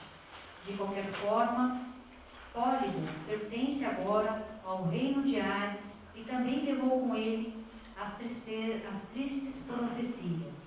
Não, esses oráculos carecem todos de qualquer significado. Muito bem. E aí então, obrigado, senhor. Tá? Esses, estes, estes, estes dois, então, tanto o Jocasta quanto o Édipo, nesse momento estão mais ou menos auto-enganados, né? porque acham que com essa notícia nova é possível que é, o que eles temem que tenha acontecido não tenha acontecido de verdade. Né? Não é isso? Muito bem. Então, continuamos agora. Vamos ver para o que, que vai acontecer. O mensageiro quer entender o caso e Édipo resume a maldição que paira sobre sua vida, explicando sua fuga de Corinto. Eu não queria assassinar meu velho pai. No entanto, apesar da morte de Pólipo, Édipo não quer voltar a Corinto, porque sua mãe ainda vivia e ele receava que a outra metade da profecia se cumprisse. Jocasta tenta acalmá-lo. Não deve amedrontar-te, então, o pensamento desta união com a tua mãe. Muitos mortais, em sonhos, já subiram ao leite materno. Ao leito, ao leito, materno. Está vendo? Essa frase aí é a base da ideia do complexo de Édipo. Essa frasezinha aí isolada é a base que, de onde Freud tirou a ideia de que os, os mortais em sonho subiram ao leito da materna. Quer dizer, é como se os homens tivessem a, a, o desejo sexual pela mãe, né? subiram em sonho ao leito materno. Depois haverá uma outra formulação para a mulher, que se chamará complexo de Electra. Não é? A Electra, diferentemente de Édipo, tem um pouco mais de culpa no cartório, porque, porque não, nenhum dos dois quis dormir com o pai, com o pai e com a mãe, né? Mas a Electra queria de fato matar a mãe, o que não é, não é o caso do Édipo, né? A Electra queria de verdade matar a mãe. A Electra é filha de Clitemnestra e Agamenon. Como Agamenon é morto pelo, pela, pela, pela mulher, Clitemnestra, quando volta da guerra de Troia, então Electra e o seu irmão Orestes conspiram para matá-la. Ah, e de fato a matam, assim, a ela e ao seu, ao seu, ao seu amante. Electra queria matar a mãe, mas Édipo não. Né? Édipo não queria matar o pai. Não é isso? Há uma diferença entre essas duas coisas. O complexo de Édipo é uma ideia psicanalítica mais velha do que a, do que a ideia do complexo de Electra. E foi retirado desta linha aí, que os homens, às vezes, em sonho, eh, eh, sobem a cama ao leito né, das mães. Mas o mesmo na Electra, professor, também tinha esse posto de desejo? Não. A Electra é uma moça que que o, a, a, o Agamenon, né, que é o chefe dos gregos na guerra de Troia. O Agamenon é irmão do Benelau, que é o marido ofendido, marido de Troia. Na verdade, eles são casados com duas irmãs gêmeas. A Helena e a Clitemnestra são irmãs gêmeas. Mas a Clitemnestra não é como a Helena, porque a Helena é filha de Zeus. Embora elas sejam gêmeas, a, a, a Helena não é filha do mesmo pai que a Clitemnestra, é filha de Deus, Zeus em pessoa. Elas são gêmeas, mas têm pais diferentes. Isso acontece muitas vezes na mitologia grega. E aí a Helena é sequestrada pelo Paris, teoricamente, não é?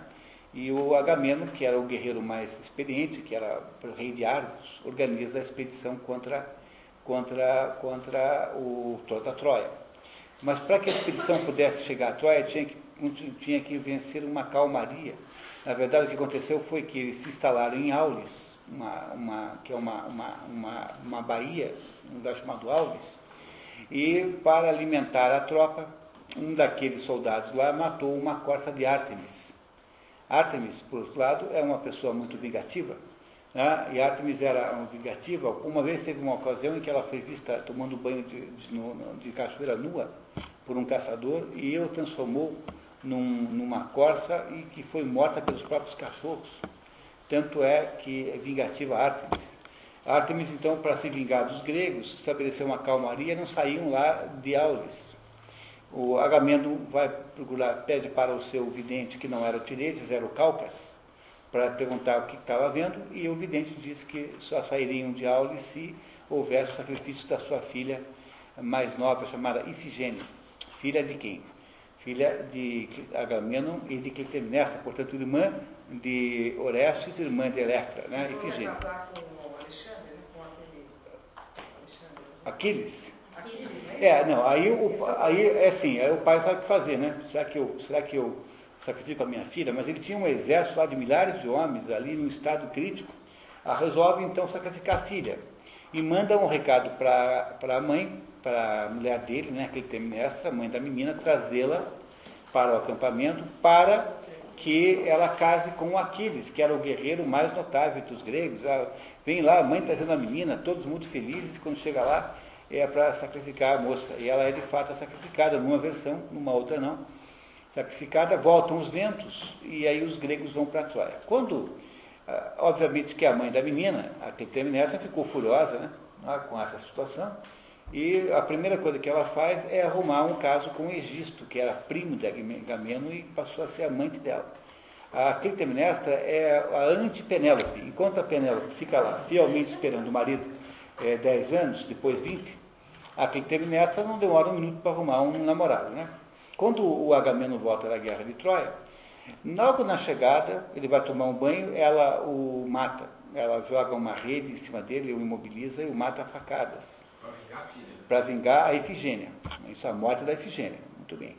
Aí, o que aconteceu? Durante a sua estada fora, ele havia feito o quê? Haviam mandado Orestes morar em outro lugar, porque não queriam que o, o Orestes eh, tivesse pretensões ao trono, porque afinal de contas o Egisto não era pai de Orestes, era casado com a, na verdade, com a rainha que era casada, né? não não estava morto. E a, e a Electra era tratada como uma criada, era tratada absolutamente como uma criada, vivia num porão lá com as outras criadas, era muito maltratada. E aí quando volta, quando volta o pai e ele é morto, eh, ela conspira com o irmão, o irmão depois volta do seu exílio, né? Conspira um modo de matar quem? Matar a mãe, que é a Clitemnestra, e matar o Egisto, que é o amante da mãe, né? e que é primo em segundo grau dos dois.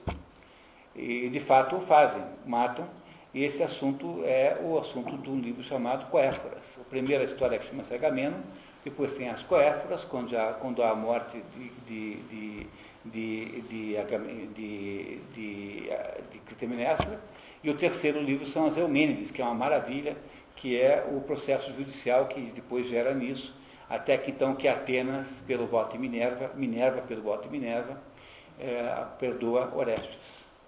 Não é? Veja, Electra não tinha nenhuma pretensão a casar com o pai. Em nenhum momento fica claro isso. Electra queria de fato matar a mãe, porque a mãe havia matado o seu pai, né? o pai dela, e a havia transformado numa pessoa, havia destruído a vida dela, da Electra. Mas Édipo está numa situação muito diferente, porque Édipo não só não, tem, não tinha nenhuma vontade de matar o pai, como é, casou com a mãe sem saber que a mãe era a mãe dele. Há em Electra alguma um, um componente desse assunto que é um componente, digamos assim, comprometedor, que é o fato de que ela queria de fato matar a mãe. Não é? Mas não por ciúme sexual, compreendem? Que não é por ciúme sexual. Portanto, tanto num caso quanto no outro, num complexo quanto no outro, é, a adoção dessas expressões complexo de Édipo e complexo de Electra são, são adoções, digamos assim, eh, muito, eh, digamos, muito analógicas, com muita liberdade, porque não há nas personagens em si elementos que justifiquem ah, você pro- produzir, digamos assim, essa comparação. Então também não foi nem cometido o incesto no caso de Édipo, Édipo e Jocasta, né? Foi sim? Pois é, teve pelo quatro filhos? O incesto não seria conscientemente não. Ah, mas, mas- mas o incesto não tem a ver com ser consciente ou não. Quer dizer, de fato, o Édipo é irmão e fi- pai daquelas quatro crianças. Professor, mas o incesto só não é, só não é, é, realmente é, real quando existe a... A penetração. Não, mas- Quando o incesto é real. A Não. Não, mas-. Não, é que moralmente, você está certa, né? Mas, do ponto de vista concreto, né, o incesto aconteceu porque houve, de fato, a geração de um filho né, real, concreto. Pode não ter sido de propósito, moralmente você tem razão, mas que houve um incesto concreto, real, houve, né? Porque o que, que teria sido aquilo se não foi o incesto? Mas quando ele tem, está cheio, vamos pegar hoje, vai estar cheio de meio irmãos que nem se conhecem, de pais que Então. têm filhos, que acabam namorando, acabam até casando, acabam tendo filhos, nem sabem que são filhos do mesmo pai ou da mesma mãe.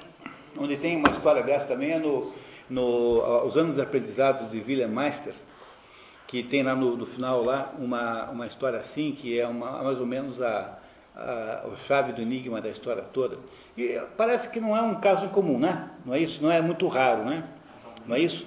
Mas o que, o que aqui se está, o que eu estou querendo mostrar para vocês é outra coisa. Quero dizer o seguinte, que o psicanalista mais famoso da história, né, ou seja, o, o, o estudioso da, do comportamento da mente humana mais importante da história, resolveu uh, procurar nesta história, a, a, a, digamos, os elementos que o fizeram acreditar que a psicologia humana pressupõe uma, uma inveja sexual que a criança tem o sexo masculino do pai e a, o sexo feminino da mãe. Seria o contrário, mano? Quer dizer, ele encontrou isso, Freud encontrou isso na clínica, na sua clínica, nos casos que ele atendia. E à medida que ele foi chegando nisso, ele lembrou-se da história. Assim, claro, né? Ele falou, olha, isso já, já ouvi isso em algum lugar. Isso, quer dizer, ele qualifica. É, sim, claro, não, você tem toda a razão, né? Quer dizer, aqui e- o Freud acha que essa história aqui é uma espécie de paradigma desse negócio, uma espécie de modelo. E, e o que é preciso entender é que se você olhar assim rigorosamente para a história, apenas analogicamente, não se pode ter essa, tirar, fazer essa comparação a sério. Não pode mesmo. Né? Porque Édipo não tem complexo de Édipo. Não tem mesmo, ele não sabia. Pois é, é, é isso mesmo. Né? Não, mas no caso, professor, mas no caso de, de Eletro, o Freud atri- atribui a mesmo ciúme Bom, que, que, que é. não, ele depois irá. É que, Porque é tudo é realmente diferente. Então, Não. Freud atribui a Eletro o mesmo. Não, ele depois, pra, pra- porque ele vê no complexo de Édipo a origem do homossexualismo masculino. Né? Como também há homossexualismo feminino, ele, para tentar explicar o outro, ele usa uma outra, outra imagem, uma outra personagem, Electra, que aqui, que eu digo para vocês que no caso da Electra, matar a mãe de fato ela queria, mas não era por ciúme sexual. Tá? Mesmo assim, há uma inadequação, porque ela não tinha ciúme sexual da mãe. Ela tinha que ela queria vingança pura e simples, porque afinal a mãe havia, né, a mãe havia eh, matado o pai, né, o pai Agamemnon, e a havia transformado numa espécie de, de, de deserdado em casa, ou seja, ela era uma, uma, uma havia mandado o irmão embora, mas havia muitas razões pelas quais a Electra estava chateada com Clitemnestra. Mas o grande problema é que o que se ouve por aí, se ouve de pessoas que são muito instruídas, é quando eles falam de complexo de Édipo e falam de complexo de Electra, Electra, eles falam exatamente isso.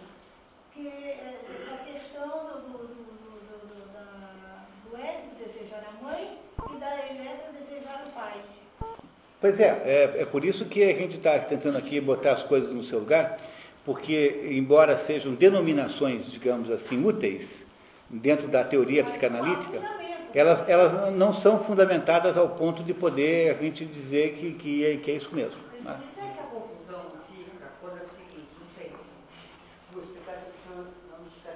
não. Doutor, doutor Joaquim é psicanalista. Não, E doutora, é, é, a doutora também, né? Freud que completa, se eu, se eu não estivesse explicando bem.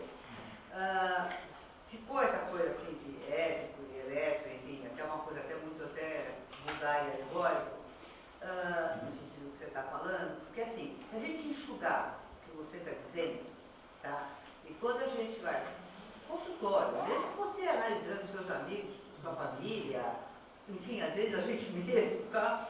Ah, o que, que a gente percebe? Que a gente fica, se não tem uma interdição, tá? Ou da figura materna, ou da figura paterna, a tendência ah, né, ah, psicológica da pessoa é ficar edipianamente ou junto à figura paterna ou à materna. Então, por isso que a gente acaba falando isso.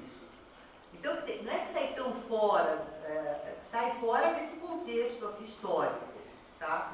Mas se você vai ver no dia a dia, tá? Quantas pessoas, tá? Você olha assim, Quantos homens estão completamente ligados à mãe, certo? Até por isso que ah, a gente vê assim, juntos, e quantas mulheres completamente ligadas ao pai. Sim. Se casam, têm filhos, têm bisnetos, tataranetos, morrem, mas se você olhar para trás, estão Não, eu, não, eu não tenho a menor dúvida que isso é verdade. O, que está dis- discutindo aqui é o seguinte: você atribui, você denomina isso de modo errôneo, e aí para frente a aversão fica mais, mais importante que o fato. É isso que eu, que eu estou dizendo, tá? Eu não estou, eu, eu não estou aqui dizendo que não existe um fenômeno. O fenômeno existe, o fenômeno, assim, o acontecimento clínico existe. O que é, é- é, de modo inadequado é que nós tenhamos chamado a esses dois fenômenos, que existem de fato, de complexo de Édipo e complexo de Electra, porque nem em um caso nem no outro há sustentação factual para essa denominação. Não é? Por exemplo, você pega o caso da Medeia. Medeia é uma mulher que mata os filhos. Medeia é uma outra peça de Eurípides, né, que é uma peça muito boa até o fim. O final é um dos troços mais eh, eh, errados que há. A peça, aliás, o Aristóteles diz na poética né, que, que se não fosse aquele fim, seria a maior peça de todas. A Medeia é a mãe que mata os filhos porque ela está com raiva do marido. Ela tem ódio do marido porque o marido eh, a, a- abandonou e ela resolve esse ódio matando os filhos. Bom, aí é assim, daria para imaginar um complexo de Medeia para mães que são felicitas? Daria. Por que, que não? Né? Daria para imaginar, mas isso acho que não existe, né? Professor, Nunca ouvi. Então, pois, pois não, seu José Roosevelt. Professora, eu conheci no Embu um filho que pegou a mãe e teve 12 cachorrinhos.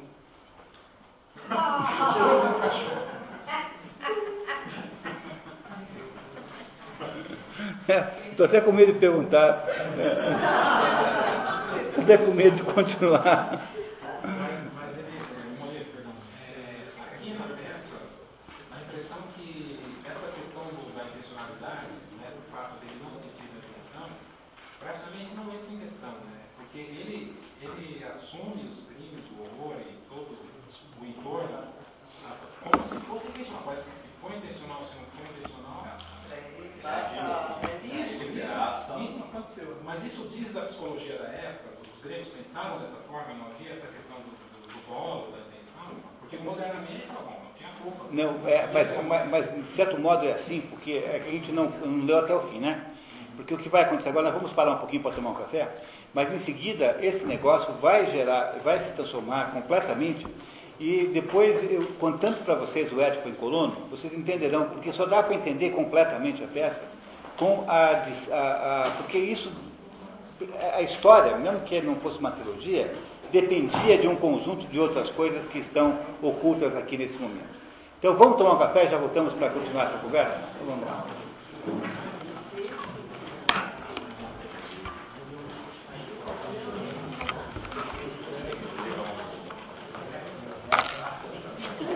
Mas eu- vocês ficam discutindo nesse lado de que a mãe não quer a mãe, sexualmente não sexual, mas o que chamou mais atenção também é assim, tanto Lai quanto médico, eles para fugir do destino, colaboram com ele. É isso Pois que me é. deixa mais doida. é como se o destino eh, fosse im- impossível de enganar. Né? Não é isso? Que é o livro de Jonas. Se quiser entender isso mais. O livro de Jonas. O livro de Jonas é um negócio que o sujeito, aquele Jonas, lá, aquele profeta, vai acabar na boca da baleia, estava tentando fugir do seu destino. E aí a baleia o come e o joga de volta. É mais ou menos a mesma história. Tá? O destino não, não escapa dele. Então, acho que é esse o ponto que mais me chama a atenção nessa É, mas isso é um ponto importante nessa história.